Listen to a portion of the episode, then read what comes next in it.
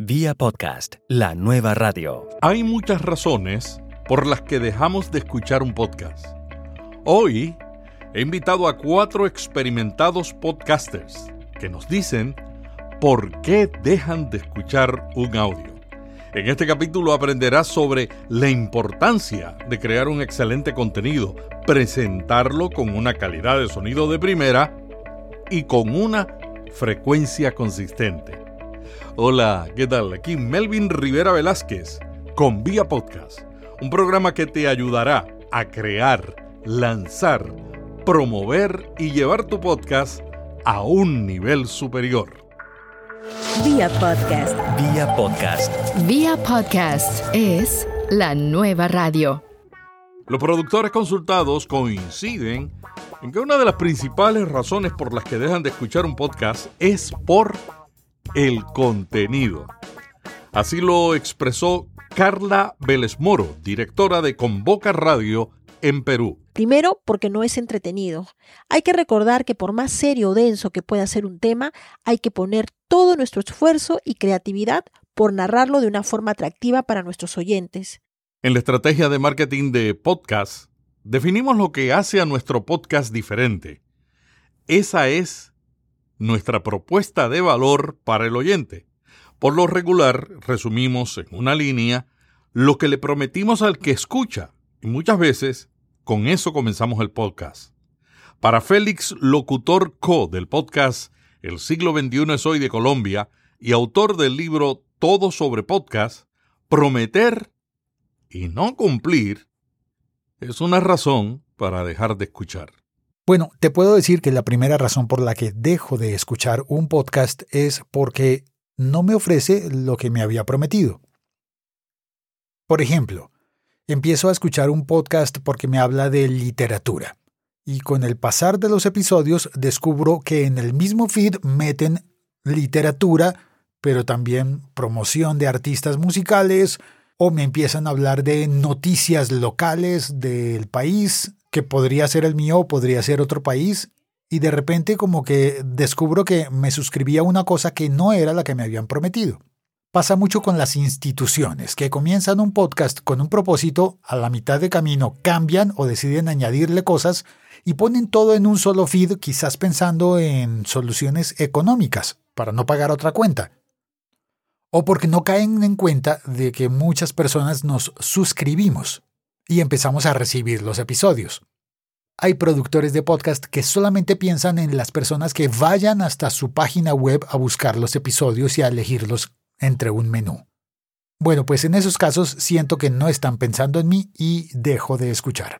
Hay podcasts que mejoran su contenido a través del tiempo. Otros van perdiendo su enfoque. Para Enrique Vargas, director de JYE Studio en Puerto Rico y productor de varios podcasts, esta es una buena razón para dejar de escuchar. Cuando un podcast empieza, es nuevo, la emoción hace que comience bien, pues tienen un tema, los anfitriones se preparan y cosas por el estilo.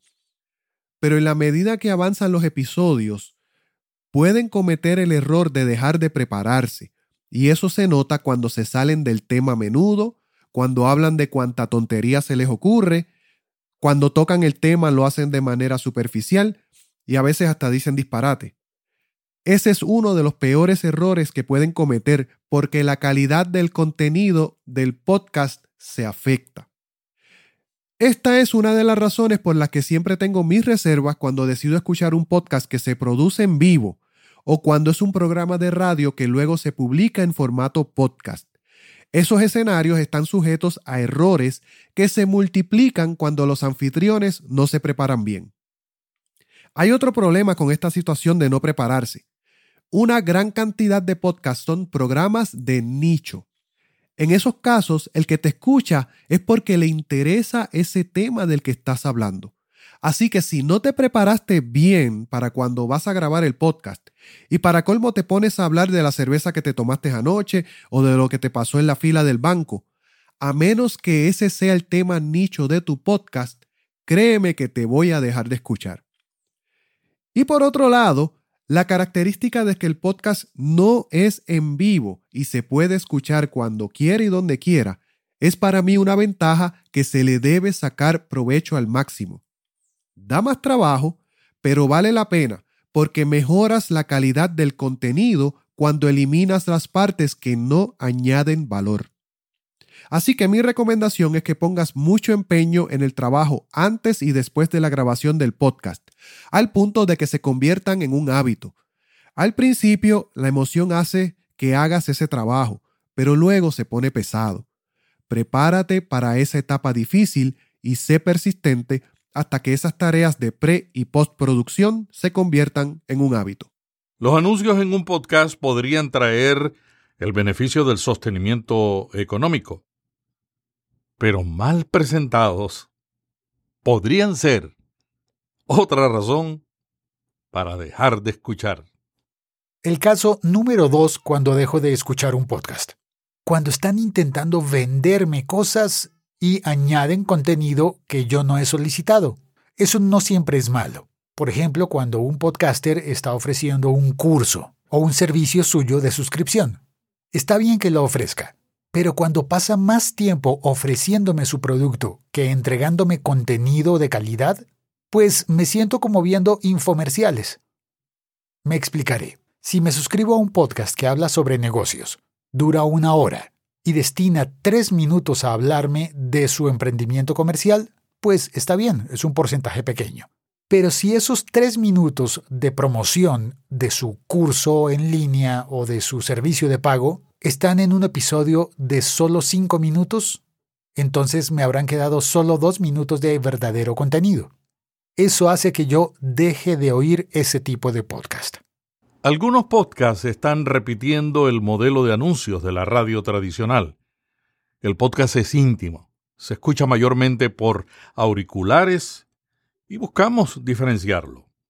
Los oyentes quieren apoyar al que les provee contenidos que entretienen y educan y están dispuestos a escuchar los anuncios. Sin embargo, si estos son demasiados, muy extensos, en inglés en algunos casos, desconectados de la temática e impersonales y se parecen a los de la radio y la televisión, es otra razón para que dejen de escuchar un podcast. Una de las razones por la que escucho podcast es porque son una alternativa real a la radio comercial tradicional, donde te ponen un sinnúmero de anuncios de cosas que ni me importan, con voces y músicas sobresaturadas para llamar la atención, o quizás deba decir, para asaltar tu atención. Y como tienen un tiempo limitado de 10 a 15 segundos, se escuchan a toda velocidad. Para mí eso es un desastre. Yo dejé de escuchar varios podcasts cuando comenzaron a incluir de esos anuncios que son agresivos como los de la radio. El colmo fue que algunos de esos anuncios fueron insertados en el podcast por sistemas automatizados. Y pasó incluso que aunque el podcast era en español, a veces los anuncios salían en inglés. Eso fue horroroso. Yo lo siento, pero esos quedaron fuera de mi podcatcher. Tengo más tolerancia a los anuncios que tienen al menos las siguientes tres características. Uno, son leídos o producidos por los mismos que producen el podcast. Dos, son en momentos bien específicos que los mismos productores del podcast escogieron con cuidado. Y tres, son breves. Me doy cuenta que estas características hacen que se mantenga y se respete el estilo del podcast, además de que preparan al que escucha y no le interrumpe significativamente el lazo emocional que pueda tener la persona que está escuchando con lo que ocurre en el podcast. Así que mi recomendación es que si vas a poner anuncios, observa que tenga esas tres características. Para Rodrigo Job, del podcast Azul Chiclamino de México, el incumplimiento con la frecuencia es otra razón para dejar de escuchar un podcast. Yo muchas veces empiezo a escuchar un podcast y me empiezo a enganchar y entonces lo adiciono yo a mi rutina. Y entonces sé que los martes o los miércoles o semanalmente yo puedo escuchar un podcast para que me acompañe camino al trabajo o para que me acompañe en el gimnasio o para que yo lo pueda platicar o compartir con mis amigos o mi familia. Entonces la frecuencia creo que es uno de los puntos más importantes para, para, engancharme con un podcast. Y esa pérdida de la frecuencia me lleva a pensar que no hay un compromiso eh, total con el locutor y entonces empiezo yo a buscar otros podcasts y empiezo a perder yo ese vínculo que tengo con el locutor. Según un estudio reciente, el 40% de los top 25 podcasts en la lista de iTunes de Estados Unidos se publican una vez por semana. La siguiente frecuencia más común es la de dos veces por semana. Y de los top 25, solo tres podcasts no tenían un horario discernible para su publicación.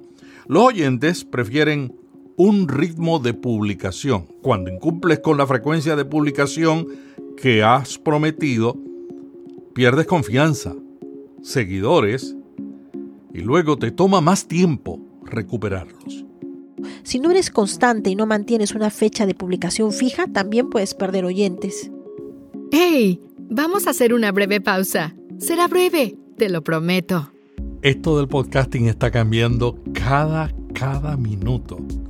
Por eso necesitas estar al día de lo que está ocurriendo para modificar tu estrategia y llevar tu podcast a un nuevo nivel quiero invitarte a suscribirte al boletín diario de Vía Podcast. De lunes a viernes, durante los últimos meses, hemos estado compartiendo lo que ocurre en el mundo del podcasting. Pequeños enlaces que tú sencillamente puedes leer para ver lo que está sucediendo. Los lunes recibes buenas prácticas, entrevistas sobre podcasting y contestación a preguntas como las que estamos teniendo en el programa de hoy. Y el resto de días recibes información de las tendencias. Suscríbete ahora mismo. ¿Te diste cuenta? Siempre cumplo lo que prometo. Vía podcast, la nueva radio. Bueno, y continuamos con el capítulo de hoy, ¿por qué los oyentes dejan de escuchar un podcast? Nada alienta más a un oyente a desuscribirse de un podcast que la calidad del sonido. Las entrevistas por Skype que se cortan o suenan metálicas los niveles de volumen bajos o donde unas voces se escuchan más altas que otras. Estas son algunas de las quejas más comunes de los oyentes de podcast. También les desconecta una música que no añade nada, sino que resta a la calidad del audio. O una música demasiado ruidosa cuando ese público objetivo no es fanático de ese estilo de música. O sea que cuando es fanático no hay problema o una que se usa como un relleno y se mantiene por largo, largo, largo tiempo. Los oyentes se van cuando constantemente tenemos transiciones abruptas en el contenido del podcast. Cuando nos alejamos o movemos demasiado del micrófono mientras hablamos. Cuando este micrófono no está diseñado para esos cambios, porque hay micrófonos que sí permiten que tú hagas eso. Todo esto afecta el audio y los oyentes se molestan. Otra causa de molestia es la reverberación del sitio donde grabamos. Y esta es una de las principales razones por las que muchos dejan de escuchar, y yo me apunto en esa lista. El oyente quiere escucharte a ti y el contenido de valor que tú le das, no el eco del cuarto donde grabas. Estos y muchos elementos más afectan la calidad de un audio. Y por supuesto, son razón para que dejen de escucharte. Creo que la calidad es un punto muy importante. El, el tener un equipo que, que mete ruido o, mete un zumbido o una habitación que no está del todo adecuada para uh, funcionar como estudio o incluso un perro que se mete en el fondo, o una ambulancia, un coche, un claxon. Creo que hay muchos eh, podcasts que son lo suficientemente profesionales como para, para engancharte aún más allá de la, de la simple trama o de la voz o del concepto total del podcast, que es la calidad. Y esa calidad se agradece en muchas ocasiones. Cuando uno escucha muchas veces y repetidamente un podcast que no está hecho con el cuidado adecuado, al menos a mí hace que, que, que me empiece a perder poco a poco. Y lo más eh, terrible de esto es que seguramente en la, entre comillas, tienda de enfrente, hay un podcast que sí tiene, que sí cumple con ese cometido y que sí cumple con esos estándares de calidad por el cual seguramente voy a empezar yo a seguir. ¿Qué es un buen audio? Hay una serie de factores que determinan si el audio es de una calidad profesional. El sonido no suena metálico o muy alto o muy bajo. Está libre de distorsión, cortes, interferencias, manipulación o ruido del viento. El nivel del ruido de fondo es bajo y no distrae o interrumpe el contenido. Los niveles de volumen son constantemente similares todo el tiempo. Las voces están libres de eco o reverberación excesiva. Para finalizar con una buena calidad de audio, lo más importante es comenzar con una buena calidad de audio.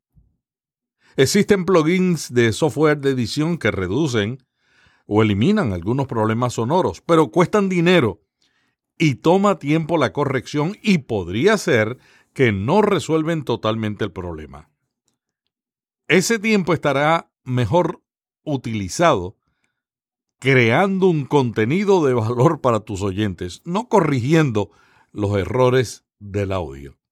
Si no quieres que te dejen de escuchar, proponte hacer las cosas bien desde el principio. Carla Vélez Moro resume en una oración muy sencilla lo que debes hacer con el sonido. Trata de que sea lo más limpio posible. Otra razón por la que pueden dejar de escuchar un podcast es la excesiva duración. Un contenido que se pudo presentar en menos tiempo se presenta en demasiado tiempo.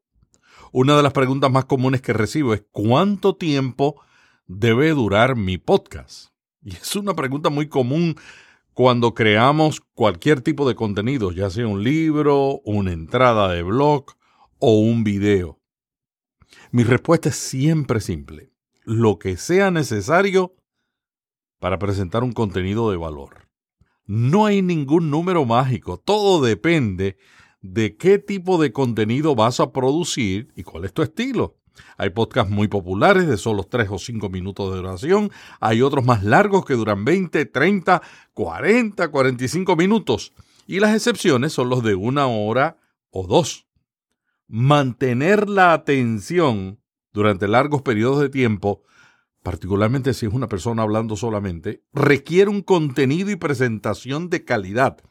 Si lo puedes hacer y tu público está dispuesto a detener el audio si fuera necesario, porque el contenido añade tanto valor que ellos van a seguir escuchándolo, pase lo que pase, entonces adelante. Si no estás seguro, mejor considera hacerlo en menos tiempo pero con un contenido que enganche. La clave está en conocer a tu público y el tipo de contenido que quieren. También es importante mantener una consistencia de tiempo. No es bueno grabar un capítulo de 20 minutos, el siguiente episodio de 5 minutos y el próximo de una hora. No hay que ser exactos en el tiempo, pero sí ayuda al oyente si mantenemos una duración aproximada. La duración es importante, pero más que eso es lo que incluyes en ese periodo de tiempo. Un contenido pobre hace que notemos más la duración de un podcast y que dejemos de escucharlo. Creo que, creo que hay podcasts de todo tipo. Hay podcasts que son muy cortos, hay podcasts que son muy largos. El problema con los podcasts es que no, que no se respete el tiempo correcto que debe tener eh, por naturaleza y de forma natural ese podcast. Es decir, cuando se tiene un podcast que es corto y se quiere hacer largo, muchas veces empieza a redundarse sobre una idea y se empieza a dar vueltas y vueltas y vueltas y vueltas y empieza uno a hablar sobre lo mismo. Y eso eh, empieza de cierta forma a perder el, interés. A mí no me gustan los podcasts que son eh, muy duraderos y que, y que van más allá de, de los 30, 40 minutos como máximo. Y hay ciertos podcasts que duran probablemente una o dos horas incluso. Y esto es donde se pierde yo creo que la magia del podcast porque ya no es una idea directa, fresca, con, sólida, sino es más bien una serie de amigos hablando alrededor de un micrófono y se pierde ya el contexto. Es como si quisiéramos grabar de cierta forma eh, una conversación que tuvimos en, en la cena de Navidad y se publicara. Pues probablemente hay algo interesante, divertido, simpático o, que lleve a algún punto muy importante. Sin embargo, dos o tres horas deja de ser relevante. Bueno, y llegamos a una conclusión sobre por qué los oyentes dejan de escuchar un podcast. La duración, la calidad del sonido, los anuncios de tus auspiciadores o de tu emprendimiento mal presentados y lo que dices es lo que realmente ayuda o desayuda para que te continúen escuchando. Pero también es clave cómo presentas tu contenido. Están los podcasts en los que el productor o presentador presume. Empieza a contarme todas las grandes cosas que ha logrado, cómo es de bueno para jugar determinado deporte o cómo es de bueno para concretar negocios. La verdad eso me aburre. Oír personas presumiendo de lo que tienen o de lo que son me aburre, así que dejo de escucharlo. Como verás, especialmente la tercera razón es muy personal. Supongo que algunos estarán de acuerdo conmigo y otros no. Es normal, eso está bien. ¿Y qué sobre el uso de palabras soeces o la falta de respeto al público? algunas personas no les gusta. En el podcast no hay censura y fíjate, yo veo eso bien. Yo no uso malas palabras ni en los podcasts ni en mi vida personal, ni cuando estoy enojado, aunque no me crea. Pero no las censuro y comparto con personas que las usan muchísimo, de esas que siempre usan una en cada oración. Ahora, lo que no me gusta es que se tenga que recurrir insistentemente a las malas palabras, a los insultos o a la falta de respeto para presentar un punto. Si usted tiene que incluir decenas de malas palabras para decir algo, usted tiene un problema de comunicación. Y el ejemplo que ya es clásico es para que algo se escuche cómico. Donde más escucho las malas palabras es en los podcasts de comedia. Mira, una interjección como parte del lenguaje coloquial está bien. Pero si tu comedia está centrada en decir malas palabras, para mí no eres comediante. Y lo que estás haciendo es abusar de vicios y miedos. De hecho, a veces encuentro paralelismos con el bullying. Y nos reímos en el momento, pero eso hace daño a largo plazo.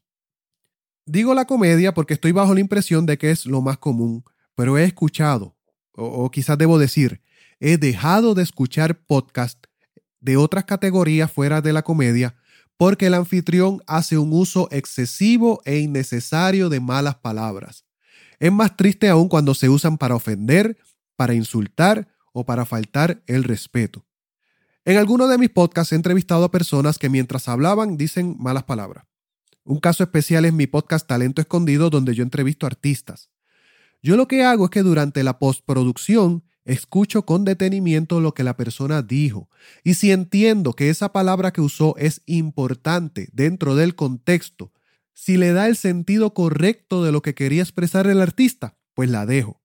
Pero si no, por ejemplo, si lo que quiso hacer fue ser chistoso y la mala palabra fue lo que le dicen en inglés el punchline para forzar a que uno se ría, pues mira, lo más seguro yo dejo fuera esa frase porque no añade ningún valor o peor, le quita valor. Aquí, más que una recomendación, quiero hacer una reflexión.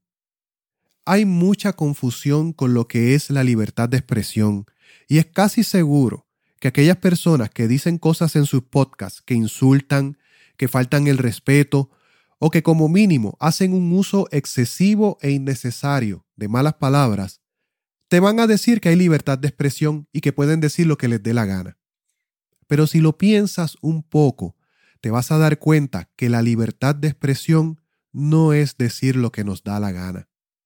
No somos libres de hacer lo que nos da la gana. Solo somos libres para hacer el bien. Esa es una reflexión que siempre tengo en mi cabeza. Somos libres para hacer el bien. Parece una limitación, pero no lo es. De hecho, es bien liberador pero debes reflexionar en eso porque es difícil de explicarlo y este no es el sitio para dar esa explicación. Yo creo que de aquí es que sale el significado de las palabras poder y deber. Podemos decir lo que nos da la gana, pero debemos decirlo. Así que cuando hagas tu podcast, fíjate que no te estoy diciendo que uses o que no uses malas palabras, pero asegúrate que construyes con tus palabras, que haces un bien. El consejo más común que escucho sobre hacer un podcast es que te lo disfrutes, que no estés buscando complacer a todo el mundo porque eso es imposible, sino que hagas algo que te guste y disfrútalo. Ese consejo es excelente, pero tiene que ir de la mano con el deber que tenemos de hacer el bien. En resumen, ¿cómo evitamos perder oyentes? No hay que olvidar que es sumamente importante conocer bien a quién te diriges, cuál es tu nicho. Apostar también siempre por la creatividad, mejorar tu calidad de audio, también conocer mejores canales de distribución y diseñar una estrategia de difusión de tus podcasts. No esperes que lleguen tus oyentes, llega tú con tus podcasts a donde están. Creo además que en el caso particular de algunos países de América Latina, los podcasters debemos unirnos y promover que se conozcan más las bondades de desarrollar contenidos en podcast. Muchas gracias a Carla Vélez Moro de Perú, directora de Convoca Radio a Rodrigo Job de México, productor del podcast Azul Chiclamino, a Félix Locutor Co de Colombia, productor del podcast El siglo XXI es hoy y autor del libro Todo sobre podcast, a Enrique Vargas de Puerto Rico, director de JYE Studio y del podcast Talento Escondido y el podcast Mirada Científica.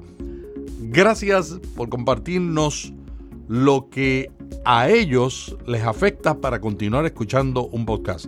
Yo creo que todos hemos aprendido de esta experiencia de estos colegas profesionales que también tienen un gusto particular porque ellos saben producir un podcast. Espero que les haya servido.